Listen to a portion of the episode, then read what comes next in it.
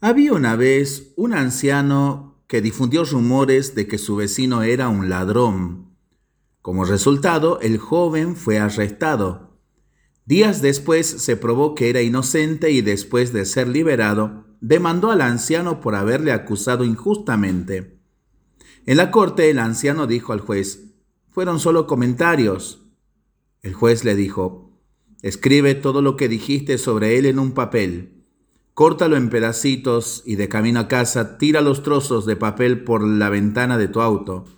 Mañana vuelve para oír la sentencia. Al día siguiente, el juez le dijo al anciano que antes de recibir la sentencia era necesario que fuera a recoger todos los trozos de papel. El anciano dijo, no puedo hacer eso.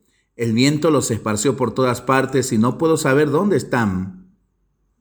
Entonces el juez respondió, del mismo modo, palabras y comentarios simples pueden destruir el honor de una persona al punto que ya no pueda recobrarlo. Moraleja, si no puedes hablar bien de alguien, no digas nada en absoluto. Seamos dueños de nuestras bocas, así no seremos esclavos de nuestras palabras.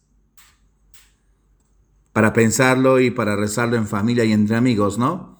Mientras lo hacemos, pedimos al Señor su bendición, le seguimos pidiendo por el fin de la pandemia y de las guerras, y también le seguimos pidiendo por más lluvias en los lugares donde hay más sequía.